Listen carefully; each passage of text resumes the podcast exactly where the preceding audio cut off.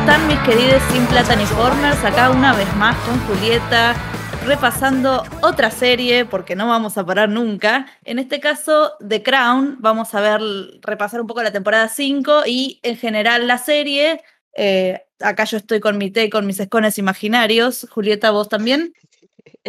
Hola, ¿qué tal? Sin Plataniformers. Los vamos a bautizar así por ahora, después vemos cómo se va deformando el, apodo, ¿no? Que siempre pasa con, con las comunidades. Estamos muy manija, como verán, o sea, el tema de descansar no está dentro de nuestro... Descansaremos cuando estemos muertas, ese es mi eslogan.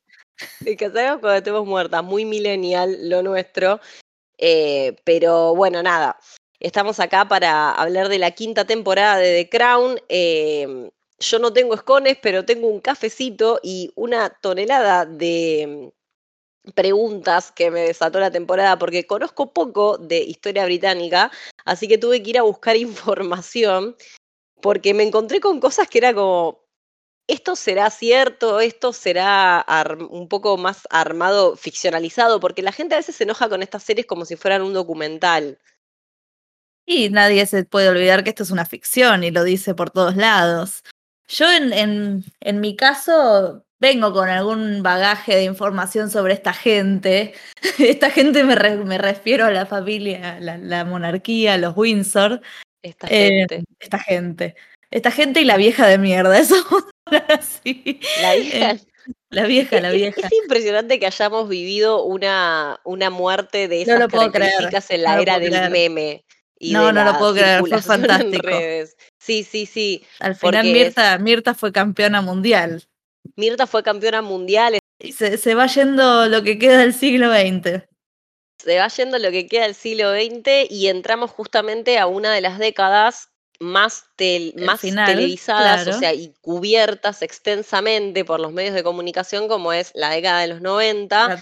Eh, para poder entrar ahí, Lu, ¿te parece si recapitulamos un poco de qué va de Crown? Por si viene alguien que está desprevenido y, quiere. solo nos quería escuchar. Y solo, quiere escuchar nuestra dulce voz. O, acá para Craig, porque nosotros tenemos un amigo que se llama Craig, un amigo bot que nos graba desde el Discord, que es como grabamos nosotras por ahora.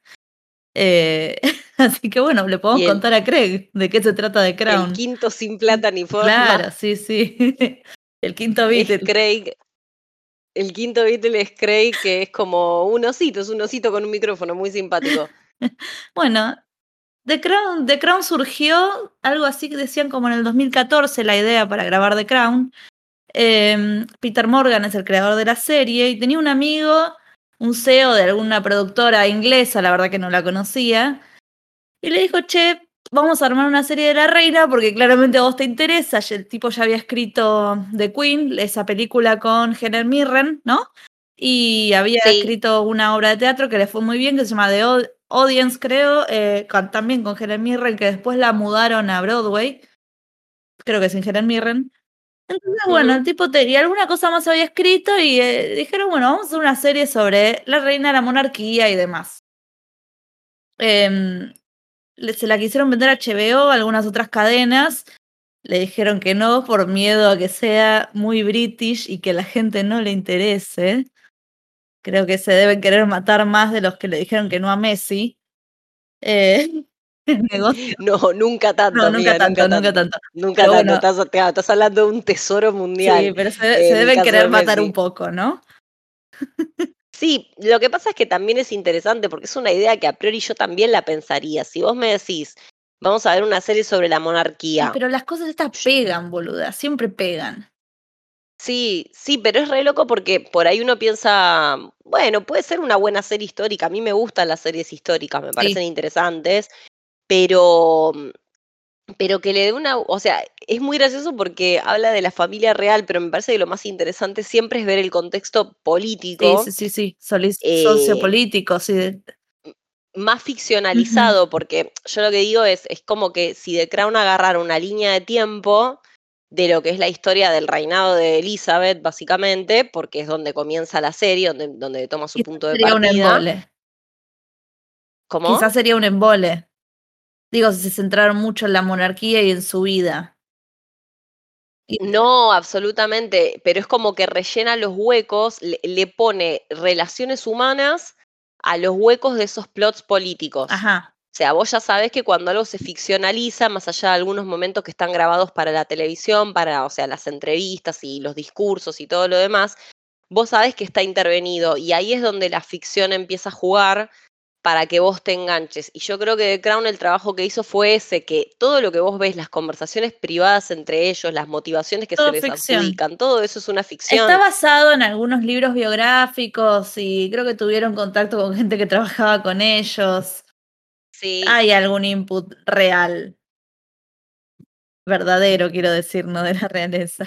no, hay input, hay input, pero digo que lo que los humaniza, lo que termina haciendo que los personajes sean lo que son y te transmitan lo que te transmiten, porque de repente a uno le pasa que terminás, no sé, empatizando con, Sí, con mal. personajes históricos que tipo te dan medio igual, ¿viste? Por Sí, ahí. o que en realidad vos te acordás y decís, bueno, este era medio nefasto y hasta te da lástima. Voy a hablar de Charles, por ejemplo. En un momento te da mucha lástima.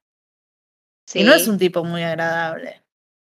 Igual yo quiero decir algo que mi amiga Luisina, siempre, que, que es la persona que me contó la historia de Carlos y Camila, porque yo no conocía ese trasfondo, o sea, yo o crecí con esta versión de Carlos, que es bueno, nada, este tipo es un forro y la princesa Diana y todo lo demás, lo cual es cierto, porque evidentemente la, eh, la, la Di, la, la Lady Di, como le decimos en el barrio, no estaba muy cómoda y muy contenta con, con, con ese matrimonio, ¿no? Pero también estaba todo este otro lado de, che, es un tipo que efectivamente estuvo como 50 años enamorado de la misma mujer y, Con quien finalmente se casó. Claro, claro, es como, No, no fue una minita que tuvo así, no, no. Eh, Realmente, qué no, no, se había una amaban en serio y es una mierda que no haya podido estar con ella desde el principio. sí, sí, sí, sí, totalmente. Por eso como que uno empatiza más con ese pibe medio dejado de lado, con ese pibe que tiene todas las expectativas encima y que por ahí no puede, no puede satisfacerlas, siente que no las puede cumplir.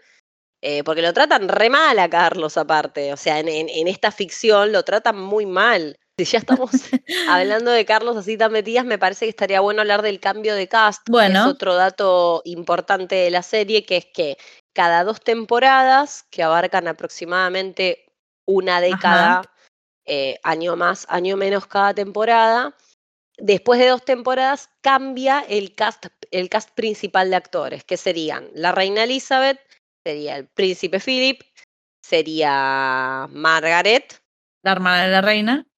Margaret, la hermana de la reina. Estos son como los que están desde el principio. Sí, después fueron apareciendo, bueno, los hijos de la reina, que ahora son señores y señoras adultos. Em, el príncipe, voy a hablar en castellano, pero el príncipe Carlos, Andrew, Eduardo y Ana. Sí, Em, y la temporada anterior que apareció Lady Di, una Lady Di muy jovencita que ahora, bueno, eh, creo que esta actriz tiene con casi 20 años más que la anterior. sí, Elizabeth de Vicky, que hace, bueno, que es, que es idéntica, idéntica. ¿no? Es, es aterrador verla porque es realmente idéntica. Hace un laburo muy interesante. Es como una. mm, Si ya, si ya nos metemos a fondo en este cambio de personajes, qué, qué, mm, qué distinta que. O sea, estamos pasando siempre a muy buenos actores. No es que estamos decayendo en calidad. Siempre ese cast es muy sólido. Porque acá vos tenés a Imelda Staunton, que bueno, es Dolores Umbridge para todos los Potterheads que están dando vueltas por acá. Eh, eh, yo no puedo dejar de verla como Umbridge, Y creo que no, eso creo se que quedó todos. alojado en mi Sí, creo que, creo que me afecta un poco además. Sí, sí, sí, sí, te cambia un poco la percepción, pero obviamente es, hace un muy lindo trabajo, em, Después te- eh, porque es grosa, ajá. es grosa. Sin embargo, bueno, por ahí ella o Jonathan Price haciendo de Felipe, que son grandiosos. Dominic West también está muy bien. Dominic West está muy bien en todos los sentidos posibles. O sea, es problemático lo de Sí, Dominic sí, West en ese rol. muy fan. Em, Que bueno, vamos a, vamos a hablar acá de esto. Eh, le hicieron, sí, sí, sí, sí, sí. fueron muy generosos, le hicieron un favorazo. Alguien puso guita y ahora que el tipo es rey, dijo, a ver, no sé, elíjanme uno lindo. Porque, ¿verdad? Y eso que igual ya, ya había robado Sí, con la temporada anterior, pero bueno, ese era como que te, vos de- no, era, no era hegemónicamente hermoso, ¿entendés? O sea, no, era hermoso, era pero era, hermoso. te- tenía como una carita más, eh, qué sé yo, exótica, Sí, si se quiere, ¿viste? sí. Como, como, como menos, m- menos en proporciones hegemónicas, y es precioso también, o sea, pero acá se llevó a Dominic West, que era como, ay, Dios mío, este hombre, no me podía concentrar, Es no me permitía que además seguir el hilo de la las gran cosas. diferencia, además de que es muy buen mozo Dominic West, y perdón, odio decir estas cosas, pero el príncipe Carlos no era muy, no es muy buen mozo, ni lo fue en su juventud.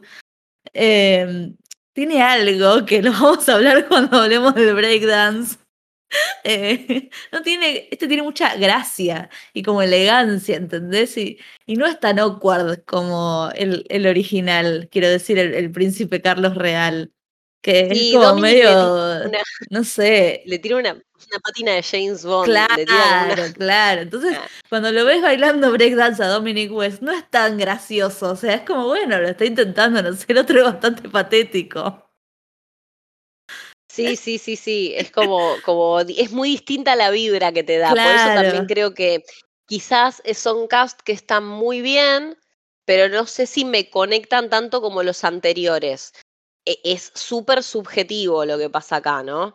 Sí, Pero digo, yo por ahí compro más el Carlos de Josh que el Carlos de Dominic, y el igual, igual el Carlos de Dominic me gusta, pero tengo que hacer estas concesiones que yo digo, que a mí Carlos me da una vibra como más, como más timidona, como más contraída, y, este chabón se mueve con una seguridad. Claro, que bueno, la tiene O, o porque capaz que no vi suficiente de Carlos tampoco, porque como digo, no soy una gran conocedora de la corona. Muchas de las cosas que aprendí las aprendí en este lapso de tiempo que me preparé para el podcast. O yo sea, vi un montón de documentales, los cuales me los olvidé básicamente, pero cuando empecé la serie, yo la empecé ni bien salió en el 2016 en Netflix. No había tanto que ver en Netflix en el 2016, no sé si se acuerdan. no. Yo creo que había comprado, ay, eh, me había suscripto a Netflix porque habían subido todas las temporadas de Gilmore Girls y dije, listo, esto lo tengo que tener, así que compré. Eh, y me pareció Crown. Y bueno, ver la reina, qué divertido, la verdad que además la- como que la mina era tan linda que quería verla, no sé. Claire Foy, diosa. Y, Sí, preciosa Claire Foy. Así que nada, arranqué y, dije, uy, como que yo sabía estas cosas, pero me las reolvidé. Entonces, bueno, ahí vas tenés que ir averiguando quién es esta gente, cuántos hijos tuvieron, tipo, ¿por qué? Porque vos sabés que el, vos sabés que el príncipe Felipe y, y la reina están relacionados por algún otro lado, tipo, son primos segundos, una cosa así. Entonces esas cositas como la que las tuve que ir buscando. Sí, sí, sí, sí, lo del ADN, todo es como los, los Romanov. Ah, eso fue como- buenísimo. Eso es súper real. Sí, es como. Fue, fue rara la temporada en general. O sea, digo, porque justo cuando dijimos Romanov nos caímos adentro de un capítulo y un poco como que seguí esa línea de pensamiento de por qué es diferente. Ya dijimos que los actores son distintos, dan vibra distinta. Es algo que Sí. está consensuado en muchas de las críticas, que fue como más abrupto este cambio. No sé por qué se sintió así, pero se sintió así. Como que el segundo fue más orgánico, como que este fue raro de procesar. Sí, totalmente. Pero porque hay más material. Sí, es sí, es lo que yo, claro, justo además te metes con Lady D, con la señora como la conocíamos, como la conocimos como la señora, y Carlos como lo como no conocimos, porque la verdad que yo Carlos a los 20 no, no, no sé, no, no tengo ningún registro. Entonces me podés poner a cualquier persona. Quizás, algo- quizás tiene que ver con eso. O lo que decimos también, hay tanto registro en los 90 y tanto video y demás que les fue difícil reproducirlo y, y que quede algo conciso, no sé. Además debe ser insoportable porque todas las entrevistas a todos está todo grabado y se ve bien, más o menos. Pero no es como las de los Exacto. 50 que se veía como el orto, que no sé, Bueno, nadie pero la por eso vio. también es, im- La- la- es importante remarcar el concepto de ficción, porque todo esto, esto va a ir increyendo, o sea, nosotros estamos todos cada vez más mediatizados. O sea, los nietos de la gente que tenga nietos en unos años van a tener eh, fotografías digitales de la vida de sus abuelos, sus, sus redes sociales, sus Pero posteos en voy a Instagram. decir sus las van a tener porque a lo mejor todo eso desaparece o no lo encontrás, no sé, no es como las fotos que vos tenés de, todos tus antepasados. en tus manos. No, es verdad, es verdad, por Ah. ahí estoy confiando demasiado en el estatus de las cosas Yo como hay un están, montón ¿no? de mis Pero fotos de adolescencia digitales que las perdí todas en una en alguna falla de la computadora. sí, sí, sí, sí, es verdad.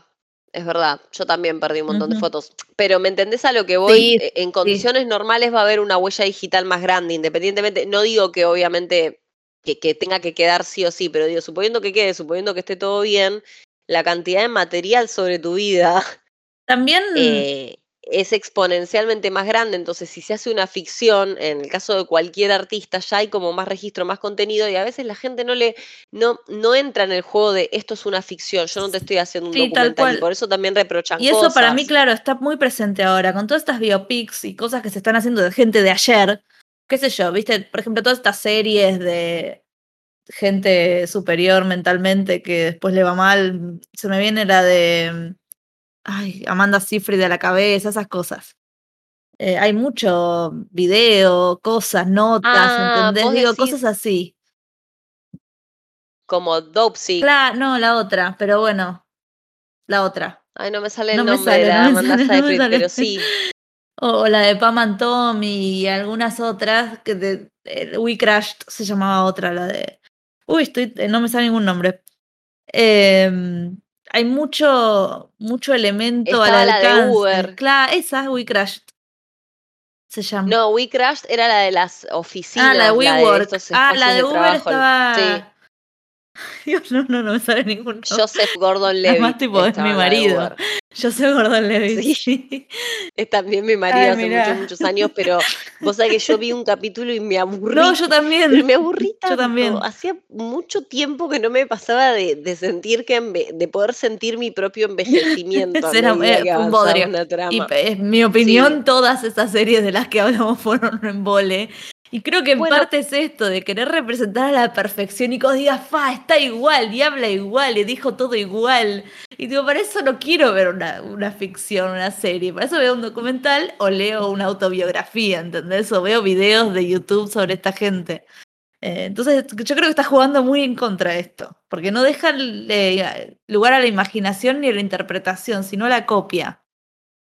Claro, sí, sí, sí, sí, es como que, y, y bueno, y es la copia, es lo mismo que pasa con los live action, Ay, siempre por viene favor. por ahí, siempre viene por ahí, a ¿para qué vas a hacer ficción si no le vas a agregar valor de alguna manera? Estamos hablando de las de Disney, por ejemplo, que copian plano por plano. Por ejemplo, claro, que está bueno que vos le cambies cosas para decir, che, vos por qué quisiste volver a hacer esto, ¿por qué, por qué quisiste recrear esto, qué querías contar, para que tenga algún tipo de sentido. Porque si no, no, ¿para qué lo hiciste? Para recrear en otra tecnología que por ahí incluso lo perjudica, como pasó con el Rey León. Nos fuimos por las ramas, igual. Vamos a, Volvamos, volvamos. a volver a lo que nos compete, pero, pero bueno, creo que va un poco, va un poco por ahí.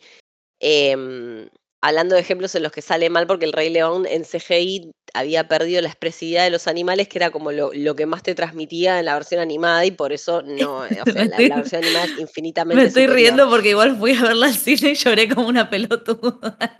Bueno, pero uno se pone meloso cuando suena el ciclo sin fin, te pasa, te No, cuando se algo, muere algo se mueve en por vos, favor. algo se mueve en vos, pero, pero bueno, igual le falta ese no sé qué. Volve- Volviendo a por The favor, Crown, volvamos. Entonces, sabemos que hay un consenso sobre que el cambio fue más abrupto y por ende se puede percibir como un bajón de calidad. Bajón de calidad es subjetivo, yo creo que la serie sigue siendo Sí, soberbia. superior a un montón de series. O sea, de- Sí, incluso esta sí. quinta temporada no hay ningún capítulo de los 10 que vos digas, ay, por favor, tipo, que, se, que, se, que termine, que pase como siguiente, ¿entendés? Y tiene 50 capítulos esta serie ya, y no, no hay ni uno malo, ni uno. No, la verdad que no. Y está muy bien contada. Algunos pueden ser un poquito más lentos y, y- y tomarse su tiempo, otros son un poquito más intensos, pero en general eh, viene bien. Yo, yo creo que a nivel guion hay algunas cosas por ahí que esta vez no me, no me coparon tanto, ponele. Mm. Eh, pero, mm, pero creo también que es ajustarme al cambio de cast y a una narrativa de otro periodo en el que pasan muchas cosas y que el recorte que hace te puede parecer más o menos interesante o más o menos intenso. Eh, hay capítulos que me gustaron un montón, otros que los, los dragué un poco más, como que me costó mantener la atención. Em, pero en general, a nivel música, a nivel fotografía, sigue siendo una cosa muy linda de ver. impecable. Y todo el cast está increíble. O sea, costará el cambio, pero la verdad es que están increíbles todos. Si no, no, reprochar nada se ve solo para escuchar ese acento bellísimo que tienen todos. Ay, sí, también, qué Es hermoso. insoportable. Vos viste dos capítulos conmigo, los primeros dos los vimos juntas y debo ser insoportable porque repito cada palabra que dicen. me pasa con las series inglesas y me pasa con las series italianas. Y repito cada palabra que dicen porque es como no es un placer escucharlas. Sí, es re lindo. Eh, Es, es posta que es como, como muy, como, como que te abraza ese acentito, ¿viste? Hay un montón de acentos que te abrazan. El, de- el de los Thanos también. Sí. Bueno, El francés, no, lo odio el francés. A ver, el francés me, me, me copa, como que me relaja. Eh, Siento que la gente está susurrando todo el tiempo. Lo pongo para estar en modo avión, ¿viste? Pero es como una sala de, una sala de jazz y suena una vocecita. Em, pero bueno, igual sigue siendo una muy buena serie y, y- tiene como una continuidad, yo creo, y ya si querés podemos meternos un poco más en los episodios. Yo quiero hablar. Yo creo que... sí, el- eh, Perdón. ¿De qué? ¿De qué No, no, seguí, seguí, seguí. No, lo, lo único que iba a decir es que yo creo que hay un hilo conductor en toda la temporada que tiene que ver con la caída, Eso, justo quería decir con eso. el deterioro a todo Eso. nivel. De hecho, abre con una imagen de la reina eh, haciéndose un chequeo médico. Y pasa como de ese momento, em, de, de ese momento del, del decaimiento del cuerpo, de, de los cambios en el cuerpo, que vos ves que ella está como medio contrariada por, por la subida de peso, viste, como que, como que no entiende lo que está pasando con su cuerpo y a la vez se empieza a deteriorar el yate que ella tenía Así es. y a la vez empiezan a terminar los matrimonios de sus hijos. Entonces, todas esas caídas eh, y, su, y su propio matrimonio, o sea, como, como que todo entra en un decaimiento general y una pésima década para, la para la familia real y especialmente para la reina. eh, y esa, esas va- sucesivas metáforas de la decadencia se van a ir desarrollando a lo largo de la temporada. De la o sea, decadencia y de la obsolescencia, ¿viste? Sí. Sí. Eh, que lo, lo marcan mucho, bueno, con el yate y con la tele más adelante. Lo del yate, Claro. lo del yate igual después como que se me hizo un poco pesado, como que ya entendimos. Eso decís del guion quizás. Porque ya entendimos y lo marcaron creo que como por cuatro capítulos, que el yate, que... Y al final que marcan, bueno, eh, ahora se va a llamar, en vez de Britannia, se va a llamar New Britain. Entonces, también es como, bueno, es un claro Sí, ejemplo. como que yo lo percibí Entendí la más metáfora. sobreexplicativo Claro, esta vez. claro. Lo, lo- lo- pe- percibí que era un guion más sobreexplicativo que otros y que a veces tenía momentos de pico de drama un poco raros. Ajá, O sea, como un poco ¿como cuál? over the top, si se quiere, ¿viste? En comparación con otras temporadas que los veía como un poco más naturales. Como Igual yo creo que ¿Qué, es de qué, dirección. qué momento así súper dramático? No sé, qué sé yo, la Diana, la Diana votando el no. Ah, eso fue buenísimo. Eso fue totalmente muy- fuera de, de la serie. Está totalmente fuera de la serie, es como un personaje de Tarantino de Sí, repente, sí. ¿entendés? Sí, sí, Eh, parecía Mia Wallace sí, sí, bailando, sí, no sí. sé. Y por eso creo que hay un tema de dirección, porque ella tiene momentos que tiene los ojos, esos ojos grandes de Bambi asustado, Ay, sí. que encima es bellísima de Vicky, porque, porque posta es, es- es- una mujer muy bella, hegemónicamente hablando. ¿no? Em, pero es, es como muy linda y tiene los ojos gigantes y a veces eran como mucho ojo. ¿No te pasaba que había momentos en los que tenía los ojos como Sí. muy abiertos? Sí, había como Y unas poses un de cara, unas poses de cara que me daban un toque de dolor de cuello. Y los Sí. ojos también era como que se le iban muy para, para adentro, no sé, sí, era medio raro, era un montón. Igual hizo un laburazo porque para mí ella realmente actúa muy bien. Yo lo que siento es que por ahí la dirigieron Puede así en ser, esas sí, sí, escenas. sí, seguro. Como tipo, ponete un poquito más, más intensa. Pero bueno, Es salvo un- por esas Es un cosas. re laburo, además, porque además pensá que tuvo que aprender a hablar como ella, como la época, a vestirse como ella, peinarse como ella. es- Y le está re bien, eh, probablemente se gane un premio, qué sé yo, además por ser Diana.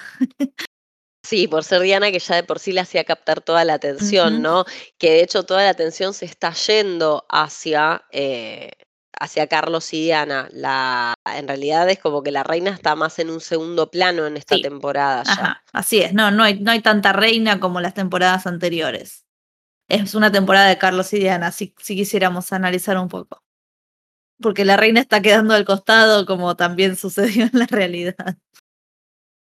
Sí, exactamente. Es que está muy, me parece que, que esa es toda la intención que tiene la temporada, siempre hablar de una pérdida de poder, de un retroceso en las relaciones, donde ya no podés controlar demasiado tu vida, donde las decisiones que tomaste vuelven en forma de reproche, porque yo creo que mi personaje favorito de The Crown es Margaret.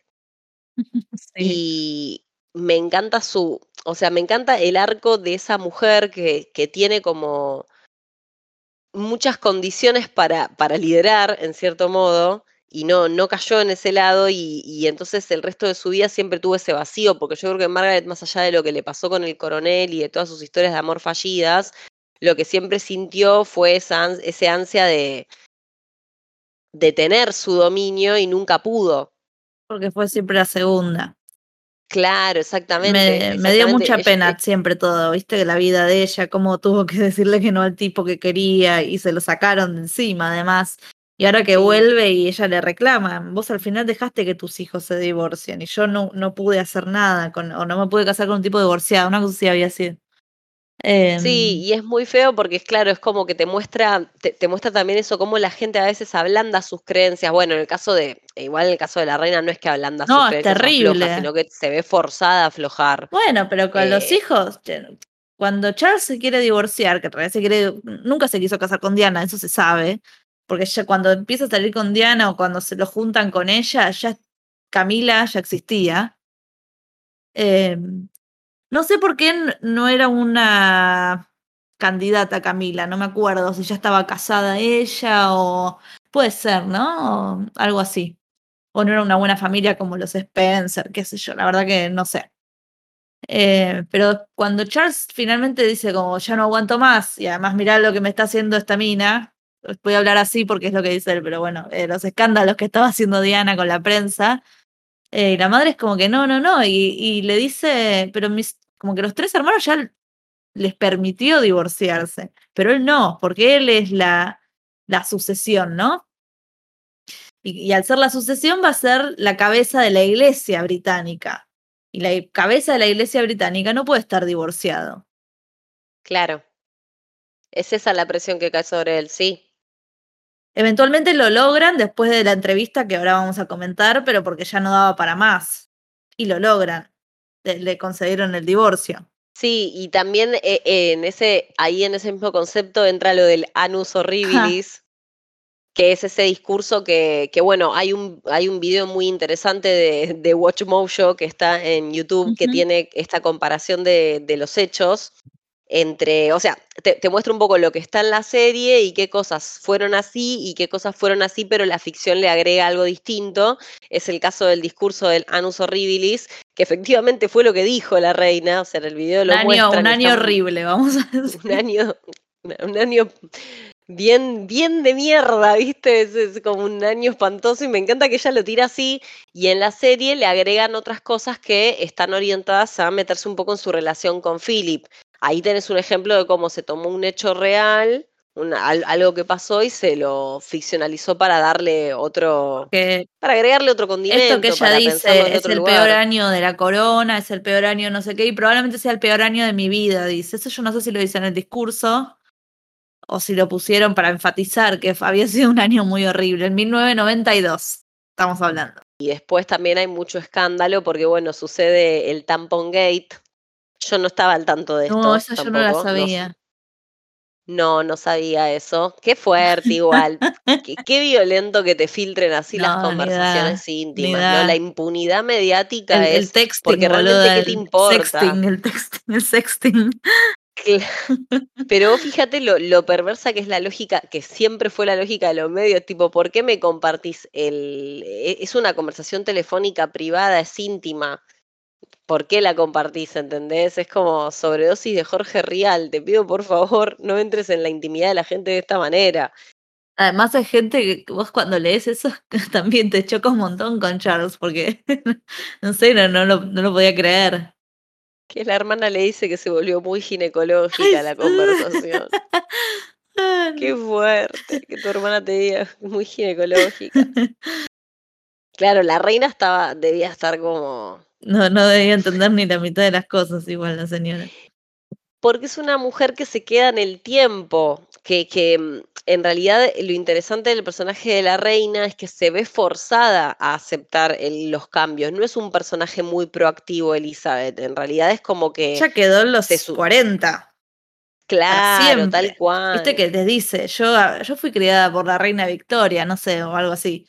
Pero no, por la reina María y ella fue creada por la reina Victoria, no sé qué, y, y el tipo le dice, bueno, Charles creo que le dice, bueno, claro, tipo, te tenés que ayornar. Y ella le dice, no, es como, yo estoy orgullosa de mi crianza y, y de mis valores. Y bueno, estábamos en los 90 con valores de 1800. Eh, y viste que fuerte cuando ella está, ya estamos saltando por todos los capítulos. Cuando está viendo la tele es cuando ve que él está con el joven William eh, y está viendo la tele y no encuentra algunos canales y, el hijo, el nieto le dice como esta tele ya está vieja y bueno, accede a cambiarla y poner cable, ¿no? Cable satelital. Y tiene un montón de canales ahora y va pasando por distintos canales y ves cosas tipo música, no sé, de, de los 90 y, y Vivi y no sé qué otra cosa. Y choca tanto, pero choca tanto como verlo eso en The Crown con el decorado de, de, la sala donde están y con la señora horrorizándose como que se le cae el monóculo de tipo, este es el mundo en el que vivimos y se le ve en la cara, tipo, ¿cuándo pasó todo esto? Y le dice, no, no, por favor, poner a BBC, poner a BBC y pone y está tipo un coro de, no sé, de niños, de mujeres, no sé. Y es como que tiene un alivio de, este es, esto es donde me siento cómoda y no me saques de esto. Sí, es exactamente así como representan al personaje, porque todos los cambios le vienen de afuera y trata de reaccionar de la manera que puede, que también es una que mm, eso también se habla mucho en esta temporada, es una mujer que fue obligada a, mm, a ser así.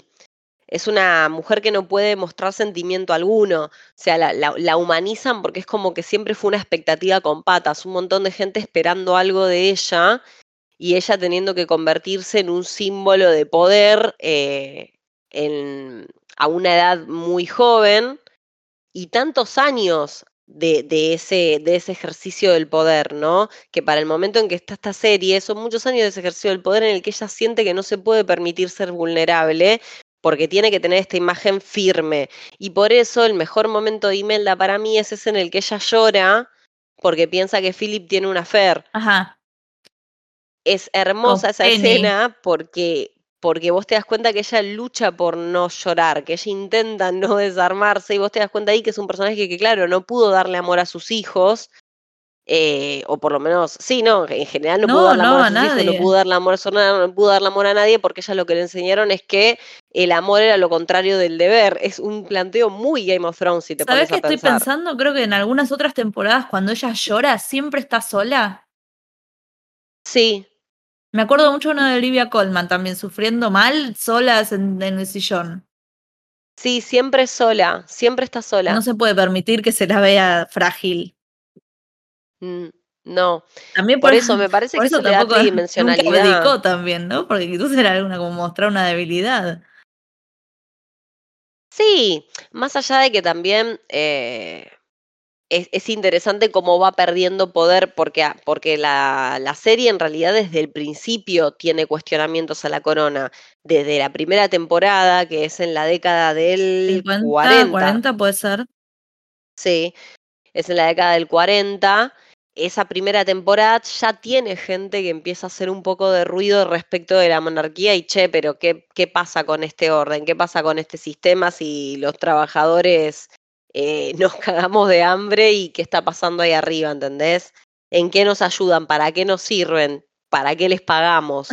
¿Me entendés? Claro, los mantiene el pueblo. Eso para mí claro, día de hoy es inexplicable. no, no, no sé. No, no puede ser. Ese es el punto, porque si vos me dijeras cumplen alguna función oficial, ¿entendés? O, o- o trabajan de algún modo, pero es más que nada una, una porción decorativa, ¿viste? son el plato colgado en la pared de esta gente. El, el plato colgado en la pared, me parece fantástica esa definición. Con Pero, doradito, ¿viste? Así como tenían nuestras abuelas. Esa porquería, Sí. bueno, ahí está. Claro, entonces es como muy fuerte el- el- la conciencia que ellos tienen de que se pueden ir a pique en cualquier momento.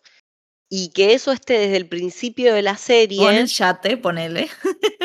claro, con el yate te muestra la lo resistente, o sea, la, la resistencia que siempre hubo. El Porque yate, si las temporadas fueron consistentes, siempre hubo resistencia, siempre hubo una parte de la gente que no estaba conforme con la monarquía. Lo que pasa es que a medida que se mediatiza, se fue haciendo como más palpable. sí, a medida, bueno, sí, que el mundo se fue yendo más al carajo, ¿no? Em, Exacto. Un, Y que hubo más gente para salir a contar, para salir a... Acá empieza a tener más peso el tema de la opinión pública, que viste que lo tuvo siempre desde la prensa escrita en las primeras temporadas, siempre tuvo mucho peso el tema de los medios, pero ahora te muestra que es como más inabarcable porque de hecho el conflicto entre Charles y Diana implica necesariamente una entrevista en un canal de televisión. Sí, así es. Eh, algo que primero voy a hablar de dos cosas, lo del yate que vamos a mencionar todo el tiempo. Al principio es como que se está cayendo medio a pedazos, pero después lo que se termina pasando con el Tony Blair, eh, que les dice como listo, el este Estado no puede bancar más esto. Lo podemos alquilar cuando se necesite y se va a llamar así, ¿no? Sí. Otra de las cosas que está en esta que no está en esta temporada, por ejemplo, es un primer ministro que sea conflictivo con la reina o que tenga algún tipo de así, ¿no? De conflicto o de rechazo, qué sé yo. Este es como medio tranqui, la ayuda en algunas cosas, la entiende. No sé si vos tuviste esa misma percepción, pero venimos de temporadas con Margaret Thatcher, em, Churchill antes y algún otro que ya me olvidé, pero bueno, eran como super personajes y este quizás también es algo que cambió en esta temporada, que era más un cero a la izquierda. Sí, está un poquito más desdibujada la figura del ministro, no tiene tanto peso como en las temporadas anteriores, pero porque nuevamente em, está todo muy centrado en lo de Charles y, claro. y Diana y es como, tambi- también es una, un signo de los tiempos que corren. La política está corrida y eso también es interesante. Eh, la, serie, la serie se hace cargo de eso, de ese corrimiento que hay de la política al espectáculo en los 90 que siempre existió, pero que es como que recrudece y, de y, y- y la temporada de la serie va más o menos para ese lado, o sea, hay mucho más peso en la historia de Charles y Diana y todo, el- y todo el escándalo que hay alrededor que en lo que está pasando a nivel eh, político y económico. Hasta que un poco igual con Tony Blair, no sé si se, si se recupera o en realidad no, porque el tipo era bastante escandaloso, así como eh, de, de hacer espectáculo desde la política, ¿o no? Sí, sí, sí, porque me parece que es un signo de los tiempos. Claro, claro. O sea, es, es algo, es una, es una tendencia creciente, ¿no? El discutimos menos las cosas que importan y tratamos de, Más de boludez. hablar de nimiedades que nos interpelan. Claro. Es, es un poco así. Y me parece que, mm, que no está mal. A ver, no está mal el chusmerío, todos disfrutamos del chusmerío, pero digo que me parece que la serie se hace cargo también de que hay un momento en que hay un corrimiento y no se piensa tanto en el tema político, sino en esto de, bueno, quién sale con quién y de con qué se, y de que se están tirando con de todo y, y, y que hay quilombo en la familia real, ¿viste? Y por ahí, en medio de todo eso, había mucha gente que se preguntaba, che, ¿qué importa cuál es el quilombo de la familia real? Lo importante es que la familia real está viviendo De arriba. de... Claro, y tienen el exacto, yate, y tienen el yate.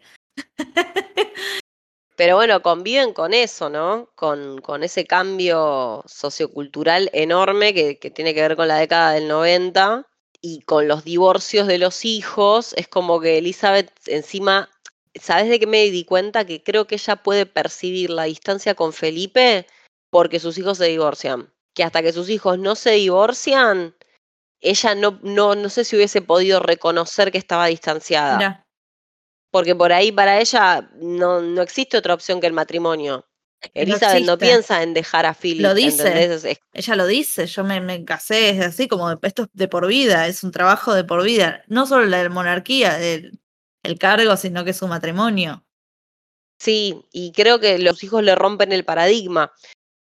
Es como, ah, podía pasar esto, era una opción. Claro, y uh, mirá, y, está pasando, ¿entendés? O sea, quiero, che, sí. quiero hablar un poco de Philip, porque también logró darme lástima. En realidad siempre te dio un, poco de lástima el príncipe. Philip, sí. Desde la primera temporada.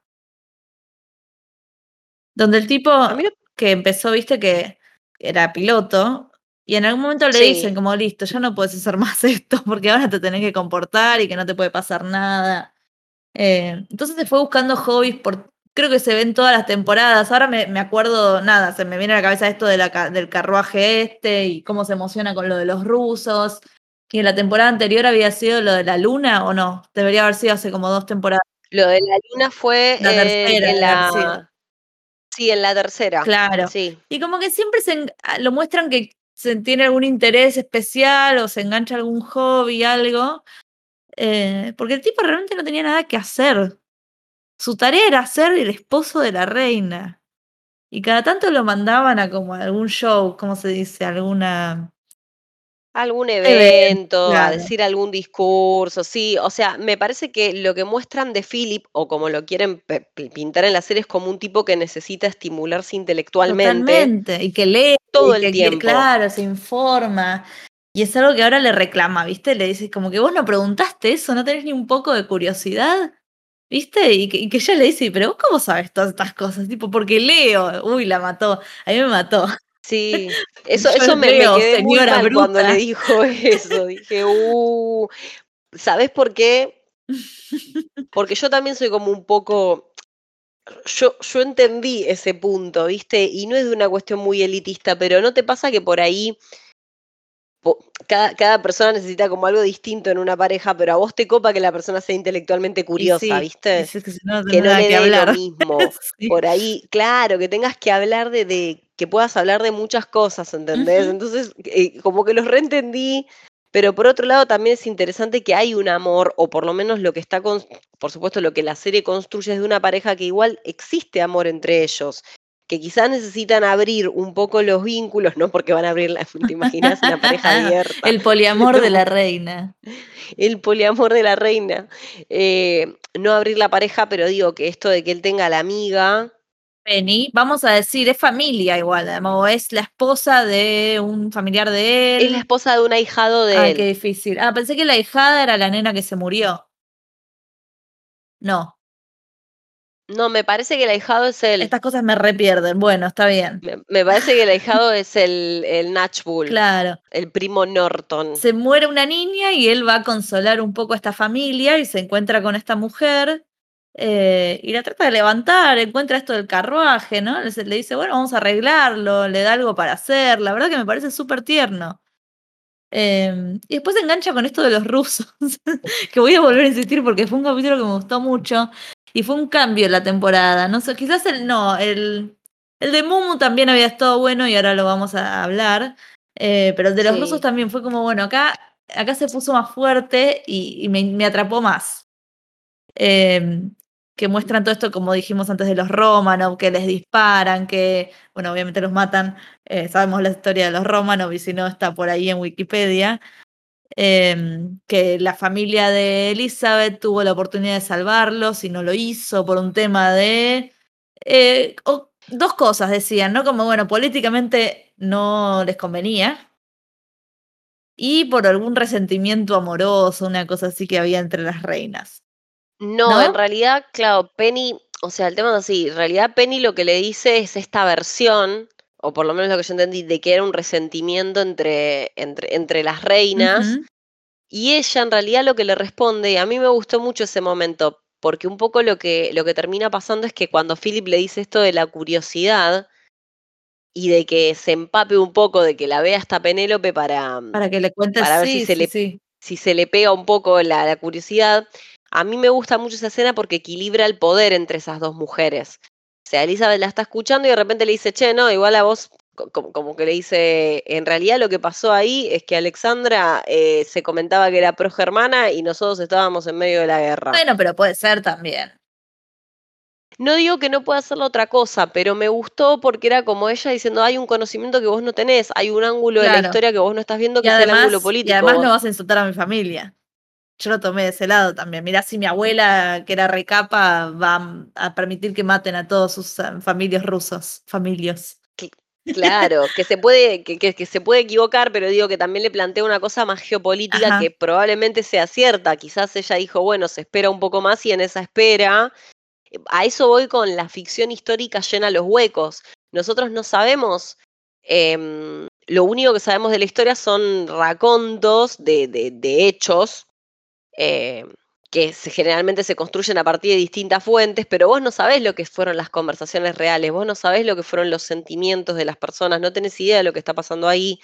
Y, está bueno ver esa ficción, porque bueno, en esta ficción lo que nos cuentan es que la reina por ahí dijo, no, esperemos, no mandemos ayuda ahora y después se arrepintió. Probablemente, pero la verdad que fue una masacre. Saben que los romanos, no sé, no, era que era la, madre Teresa de Calcuta, pero bueno, no, nadie se merecía morir así. Bueno, esta es la escena más cruda de todo de Crown. Sí, probablemente. Sí, esta fue la más fuerte. Eh, fue la, primera vez que vimos una, una, escena tan fuerte en esta serie. Por eso te digo, hubo varios cambios eh, de estilo en, en, esta temporada. Y después el de Mumu, que es un re lindo capítulo, eh, donde se mueve un poco la, ¿no? El, ¿Cómo se dice? La, el foco, digo, nos vamos de la casa real y demás a seguir a este señor que mm, a mí, yo no, no sabía el nombre de la persona con la cual eh, Diana murió en ese taxi. ¿Vos sí? Eh, no, yo, o sea, en realidad cuando lo vi leí Dodi tuve como un eco de revistas, de, acompañar a mi vieja a la peluquería y agarrar una revista. Bueno, no, yo no, no me acordaba para nada.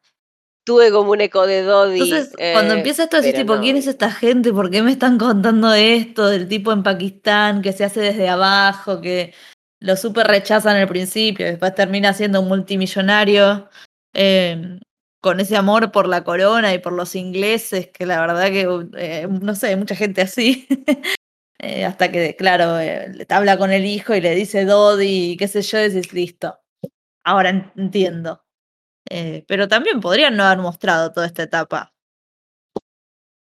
Sí, aparte también está ese, ese contacto con, con el personaje de Edward, con Edward y Wallis. Edward es el, el, rey que en realidad tendría que haber heredado la corona. Lo heredó, lo heredó un tiempito y dijo. Lo heredó un tiempito y abdicó para estar con, una, con otra mujer. Americana, casada, divorciada. casada no, divorciada, Wallis Simpson. Wally Simpson. Entonces, esa historia de la, de la corona, que es la que me parece que también la marca Elizabeth con esto del amor y el deber, ¿no? Porque es como que el tío, el tío también genera el caos. O sea, el, tío en esa decisión también genera el caos para ella, porque al heredar su padre, de repente ese peso está sobre sus hombros. Entonces es lógico que esta mujer asocie todo lo que es pasiones humanas con la desgracia y la caída. Esto lo pueden ver en el discurso del rey, que es la precuela a esta serie, si quieren. Ah, bien. Ah, es verdad. Yo tengo, vos sabés que nunca, nunca la vi. Ah, tengo ganas de verla precisamente para hacer ese link. Y hay otra, hay una eh, película de Madonna que se llama We, que es Will, Wallis y Edward. Justamente es como la historia de amor de ellos, una cosa rara. Igual era una cosa rara, ya me la olvidé, pero si les interesa esa historia. La dirigió Madonna, eh, sí, estoy, estoy diciendo, es así. La dirigió Madonna, subrayado subrayado en muchos colores. Bueno, eh, Edward y Wallis vuelven en este capítulo, vemos cómo conocen a Sidney, que es un chico que trabaja en un hotel en el que están de paso en una de estas eh, ceremonias oficiales que, hacían habitualmente. Va, no, no ceremonias oficiales, pero entrevistas, cosas, bueno, hay relaciones públicas. Y conoce a este chico que termina siendo su, su ballet, digamos, Sí, su mayordomo. durante, como un mayordomo, claro, le dicen ballet durante 30 años. Y después Mumu conoce a Sidney y le pide que lo ayude a ser british, porque Mumu tiene como una anglofilia muy pronunciada. Que de hecho lo dice así la reina en un momento, dice, claro, o sea, un chabón anglofílico. Em, y quiere aprender a ser eh, británico a, parecerse más a los británicos porque los ve como un sinónimo de éxito. Como, como tomar el té, cómo sentarse, cómo hablar, esas cosas. E, el chico, este Sidney, le da unos autores para leer, le dice que lea a Rudyard Kipling, a P.G. Woodhouse, a Charles Dickens, a Peter Hawker, o sea, como que le va dando eh, pedacitos de, cultura inglesa para que se empape. Em, y él tiene como objetivo sentarse al lado de la reina en las carreras, porque eso es como un símbolo de estatus, y no lo logra porque la reina se hace la boluda y le manda a Diana. Y esto es central porque justamente es el papá de Dodi y ahí es cuando se ven por primera vez. Te tira como un, Claro. un preview. Está, estuvo re lindo eso, como, ah, listo, así conectaste todo. Este Mumu, que es Mohamed Fayed, eh, es el, eh, fue el dueño del Ritz, del Hotel Ritz en París, era, y de Harrods, que es una de esas tiendas shoppings espectaculares de Londres. Entre otras cosas, porque terminó siendo un Sí. multimillonario empresario. Y productor de cine. o ese era Dodi, Dodi era el productor de cine. Dodi era el productor de cine y el productor de Carrozas de Fuego, que eso también lo fui a chequear, ¿viste? Y dije, ay, qué loco eso. Por eso todo, todo, yo entré desde el total desconocimiento, entonces me No, sí, yo encontraba esto no chequeando sabía nada, fue muy divertido. Sí, sí, la verdad que sí. La realidad es muy divertida siempre. Y uno, y uno no conoce esas historias a veces, pero, pero nada, eh, está como muy. Es, es una temporada que te hace como una previa a, eh, al estallido, ¿no? Porque de hecho, no sé, no sé si a vos te pasó lo mismo, Lu, pero yo pensé que en esta Me temporada Diana morir. ya se La moría. puta madre. Cuando terminó dije, la puta madre, no se murió. ¿Dónde está? Ay, ¿Dónde está el accidente? No, ya sé, ustedes saben que hablo en joda, no, ¿no? no. Pero esperaba, esperaba el choque en este en este, en el final de la quinta temporada. Pero es interesante esa decisión. Ajá. O sea, es interesante que hayan decidido pasarlo a la siguiente, que en Yo teoría es la última. es la última en teoría. Ay, por favor que no, y que quieran seguir con Harry, Meghan, William, Kate. Y pero ya está, eso está más cerca y más Ay, mediatizado es más todavía. Yo no sé si es divertido. el. No, seguro les va a salir el tiro por la culata. Claro, yo siento, no sé si es el momento de contar esa historia. Me Y, puedo equivocar, porque a veces pasa, qué sé yo, y viste, es- hubo. pasó ayer. Sí, sí, pasó ayer, pero a veces te pasa que tipo películas del COVID hubo, incluso hasta demasiado pronto No, hubo no quiero, todavía no estoy o sea, lista. Em, pero, mm, ¿Qué te iba a o sea, decir? como a ver, puede haber, pero no sé, Y no sé de, y de. Diana, para mí, tengo miedo porque yo había leído algo como que por respeto a la princesa Diana, quizás no se muestra eso y quizás hacemos un salto y, y se em- empieza como la llamada en la noche, tipo, che, pasó esto. Que igual a mí me parece que estaría bueno que sea no así estaría o que se haga algún. Alguna No, noticia, ¿no? Con la que arranque con alguna noticia, con la- el canal de noticias, digo, la BBC informando, algo así. Me parece que está bien, no hace falta que nos muestren el morbo del choque. No, para nada. Y de hecho, a veces yo creo que cuando. que no te suma en realidad mostrar el morbo del choque cuando estás hablando de un caso real, ¿viste? Seguro. Pero bueno, yo estaba lista Em, para llorar y me estaba ahí toda preparada y la verdad que me, me cagaron y voy a tener que pero es esperar otro interesante porque año. la, la serie confía, confía en terminar en un punto muy alto, Sí. En, en un punto de quilombo bastante concentrado. Así que bueno, veremos cómo les va con eso, No ¿no? hablamos Cómo, mucho cómo de Diana igual. Ya vamos como 20.000 horas de capítulo y todavía no hablamos mucho de Diana. En todo lo que vi de todas las ficciones, incluso en esta última que había sido, no me gustó a mí la película Spencer, ¿no? ¿Se llama Spencer? Ah, Em, la tengo que ver, no me Spencer, gustó. sí. Em, siempre se la ve como una pobre víctima del sistema, el sistema hablando de la familia real, Sí. ¿no? Se, se la ve sufriendo, se la ve deprimida. eh, ella, viste, que habla que tuvo problemas de bulimia. eh, y siempre tratando de buscar ayuda. Y, y fue horrible, viste, cuando empieza que es- le cae este amigo que le hace estas entrevistas y que esto tampoco se sabe si fue real o no. eh, ¿No? Lo del- el libro. No, lo del libro lo que demuestra, lo que decía en este video de Watch Mojo es que en realidad después se supo que ella había colaborado Ajá. y que este periodista siempre dijo, yo no entrevisté a Diana, Y es verdad, lo cual claro. es cierto, Sí, lo cual es técnicamente cierto. Le, lo cual es técnicamente cierto. le pasaba las preguntas al amigo, el amigo se las grababa y ya.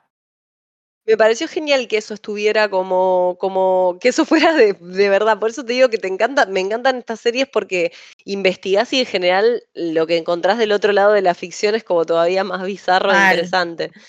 Eh, y bueno, Em, y, y más adelante, cuando después hace lo de esta, el- la entrevista, que eso fue rarísimo también, horrible cómo la manipularon para que caiga en esa. Em, Sí, es Cuando espantoso. empieza, es que espantoso. ella está, está desesperada, se la nota desesperada por contar su lado de la historia para salir de esta mierda que está viviendo, a ver si finalmente la dejan escapar. Escapar, digo, la liberan de sus, de sus deberes como, como la esposa de Charles. Em, y te escuchás, viste, que la, le están pinchados los teléfonos y le escuchan las conversaciones Sí. de terror, me pareció eso. Sí, sí, sí, sí, es como, está todo el tiempo asfixiada, todo el tiempo Así se ve, así se ve, sola, en lugares oscuros, con ropa apagada, viste, salvo el revenge dress. El Revenge Dress que está a todo ritmo. Fue- lo mostraron muy poco. Y acá voy a mandar un saludo, si espero que a esta altura nos esté escuchando todavía mi prima Camila, eh, Sí. que me dice eso, podrían haber aprovechado mucho más esa noche, porque fue una noche donde ella salió y dijo, a mí me chupa todo un huevo, eh, tipo Nicole Kidman cuando la ve cuando se divorció de Tom Cruise. bueno, estaba, así, la princesa Diana, y hasta bailó con Travolta esa noche. Y hubiera estado re bueno ver un joven John Travolta bailando con Diana con ese vestido. Y la verdad que no lo aprovecharon. Me encanta toda esa data, por favor. No, yo sabía lo del Revenge Dress como algo icónico. Eh, o sea, de, de, de Diana tenía la básica, tenía como las cosas más icónicas, como por ejemplo esto, la entrevista.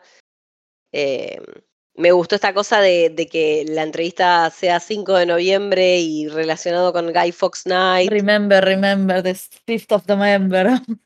Remember, remember, the 5th of November, exactamente. O sea, me gustó que lo relacionaran así. Mi, mi episodio, ah, hace un rato dije que mi episodio favorito de la temporada había sido Anus Horribilis, no. No. Dije que me había gustado mucho por Margaret. Sí. Ah, porque mi favorito es Couple, Couple 31, Couple 31. Así eh, pareja, la pareja 31 eh, es mi favorito porque lo que hacen Dominic West y, y Elizabeth Debicki en ese matrimonio que se está rompiendo me pareció muy interesante. Totalmente. Me pareció muy buena esa escena porque pasan por un montón de estados de la separación. O sea, lo sacan de esta cosa de la guerra abierta, que, que, que, que, evidentemente hubo en su momento, y te muestran a dos seres humanos tomando esa decisión, por más que no se reconcilien.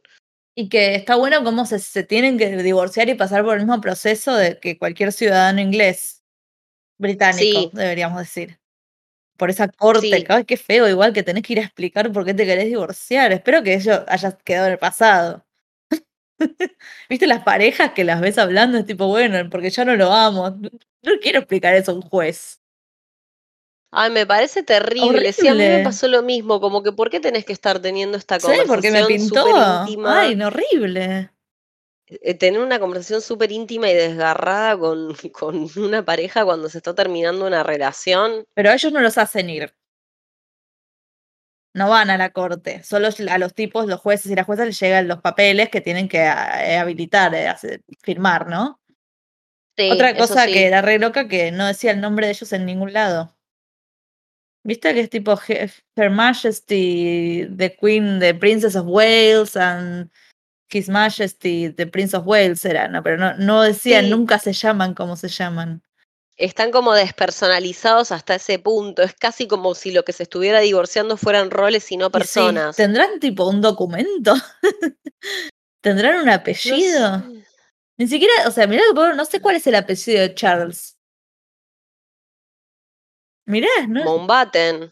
¿Qué sé yo? ¿Ese es el apellido de Philip? Ah, No, Windsor. Windsor es el apellido es ¿No de tienen ella. una discusión? Claro, pero ellos no tienen una discusión por eso. Sí, en la, en la primera temporada tienen una discusión precisamente por eso, porque ella lo que le dice es que Charles tiene que ser de Windsor, Claro. Que, la- que el apellido de Charles tiene que ser Windsor, el de los hijos tiene que ser Windsor porque es la casa real. Bueno, perdón, no lo sabía, pero Mountbatten también, es verdad. Charles No, Philip no, Arthur George. Me, me- me parece que es así, es como te estoy diciendo, es Windsor. Sí. Pero no Claro. dice Mountbatten Windsor. Ah, bueno, Mountbatten no sé. Mountbatten. Por ahí inventé una trama que nunca existió, No, pero estoy casi ser. segura de que hay un momento en la temporada 1 que tienen esa discusión, porque es parte de las cosas que Charles, eh, Philip un poco lo resiente. Eh, bueno, y en este capítulo también es cuando están en la cocina, ¿no? Después del divorcio. le cae Charles a la casa de, de Diana y Diana, da- Diana, lo que sea.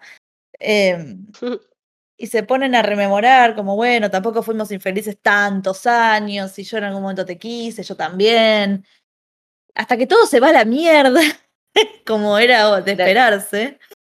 De repente. De repente se empieza a tirar cosas espantosas y, y de como película de Bergman o de Woody Allen, podríamos decir también. Eh, Sí, igual pasa algo horrible.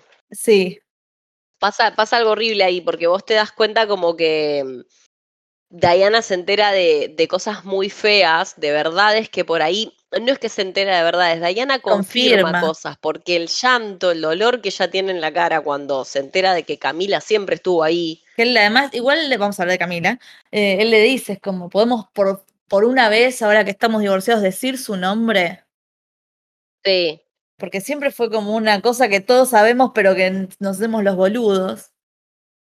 Sí, y eso también es, es reinteresante, porque a ella le recuesta, le recuesta nombrarla. Sí, Porque se siente muy humillada. Se siente humillada, se siente traicionada, es- eh, eh, tiene como unas sensaciones horribles y, y por ahí nombrar a esa mujer es como confirmar, bueno, la existencia de que siempre hubo otra que, que era la que tenía las de ganar. Es darse cuenta de que lo que ella invirtió de su vida casándose con Carlos fue en vano desde el principio. Terrible, terrible. Eh, y quería hablar un poco de Camila, porque la verdad que también siempre está como la otra, la, la roba maridos, la villana, qué sé yo. Y también fue una Eh. mujer víctima de toda esta porquería, que no la dejaron Sí. estar con el tipo que ella quería. Sí, también es la víctima y es como que hace lo que puede con esa situación. Yo creo que también queda muy en el ojo público. Está bien que ella está eligiendo, eh, eso, eso es lo loco, que lo que ellos plantean o el tipo de relación entre Camila y Carlos que a nosotros nos quieren contar en la serie es una relación de un amor muy intenso y muy apasionado, que evidentemente se bancaba la restricción de no poder estar oficialmente juntos, Pero ¿viste? que estaban, porque ves, había una fiesta que el 5 de noviembre justamente, que ellos están ahí con toda la Mm. familia y se dan un beso. Sí, pero ahí es como más, Está bien, ya estaban se, separados, ponele. ya había salido, claro, digo antes, antes de eso son Sí, años. sí, sí, sí. Son años que se ve que después se va haciendo cada vez menos escondida la relación, eh, se, se va haciendo como cada vez más, más pública y entonces, bueno, después se desencadenan todos los eventos de esta temporada, digamos, pero el tampón gate y demás. Ah, Pero es un personaje interesante, Camila, porque es muy distinta a Diana, es, es muy distinta a Diana desde el comienzo, uno puede darse cuenta de cuáles son los perfiles, eh, de qué busca Carlos en una, ¿no? sí. y que buscan la otra. Y, y no la dejan solo desde esa rivalidad, la dejan desde nada. Ella no tiene un problema con Diana porque sí. No, El problema que ella tiene es con la institución que no le permite formar esa pareja. medio que les cagó las vidas de las dos, de dos ¿entendés? y ya fue. Les cagó las vidas de las dos. Y hasta todo, en realidad, toda esta cosa. Sí, sí, sí, sí, definitivamente. Pero, pero bueno, nada, es un personaje interesante. Eh, ahora también ella tuvo más protagonismo por añadidura, apareció más también porque como está corriéndose Carlos al centro de la escena, también aparece más Camila. Pero bueno, igual toda la... Yo creo que eh, lo interesante de la serie es que toda la realidad de los hechos a veces es como más espectacular que la ficción. Sí, pues si te pones a buscar videos y todo eso, es mu- mucho más. Bueno, volvemos al breakdance. Cuando vi eso en la, en la serie, digo, esto no pasó. Esto no me jodan, no, no es. No puede ser. Eh, porque vamos a hablar un poco, quiero que vos hables un poco del Charles Progre.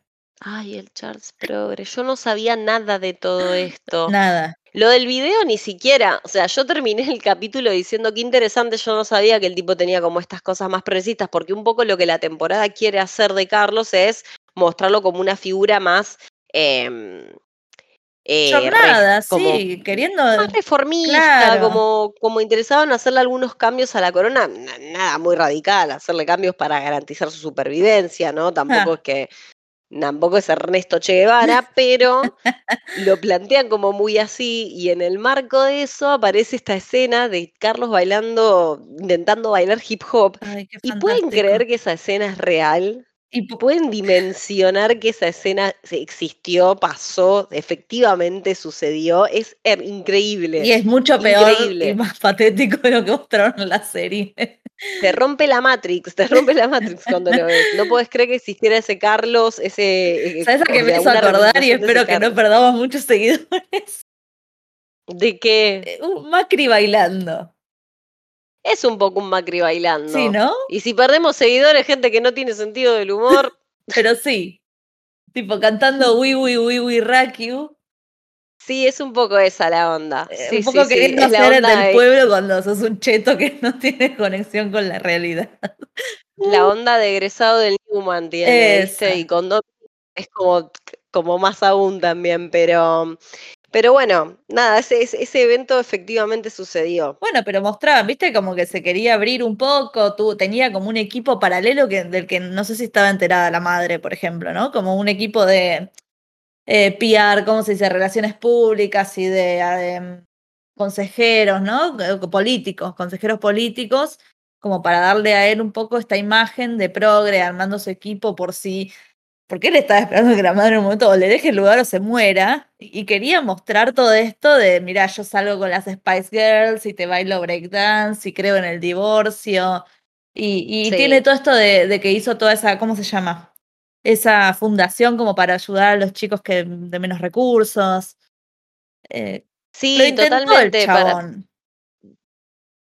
tiene como un poco también del padre, viste que Philip también está metido en esas cosas de, de- de oportunidades a la gente joven, como que tiene una inquietud por ese lado. No sé, me, me pareció una imagen de Carlos distinta, insisto, a las representaciones que tenemos de Carlos en general.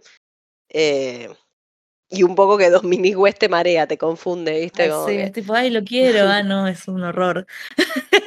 no ayuda, no ayuda, no ayuda. Eh, eh, mi amiga, que acá quiero nombrar a otra persona, una amiga, Sofi, eh, que me decía, es como que esto está elegido a propósito, dice, para que no lo puedas odiar, porque si no sería un personaje bastante nefasto, pero es lindo y es difícil odiar a la gente tan linda.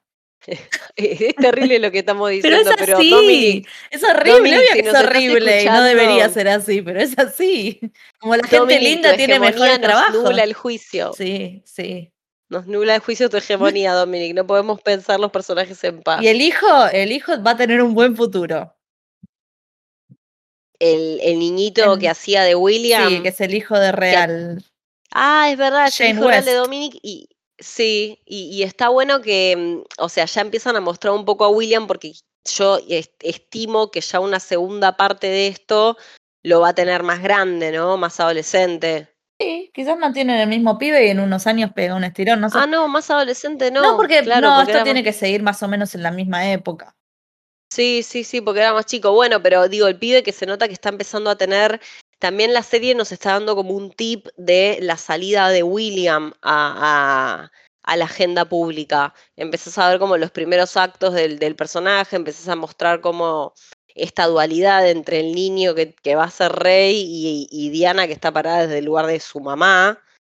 Sí, Y pobre. cómo a que- él lo afecta toda esta claro. cuestión más pública, ¿viste? Entonces y- es como que nos tira un tip. Y cómo lo, claro, tiene esa cosa que quiere estar con la abuela, que, que la quiere, ¿no? Y la quiere ayudar y que es parte de, de la realeza. Además es gracioso que se lo ve vestido tipo de camisa como un joven Macaulay Culkin, porque Sí. es la misma época.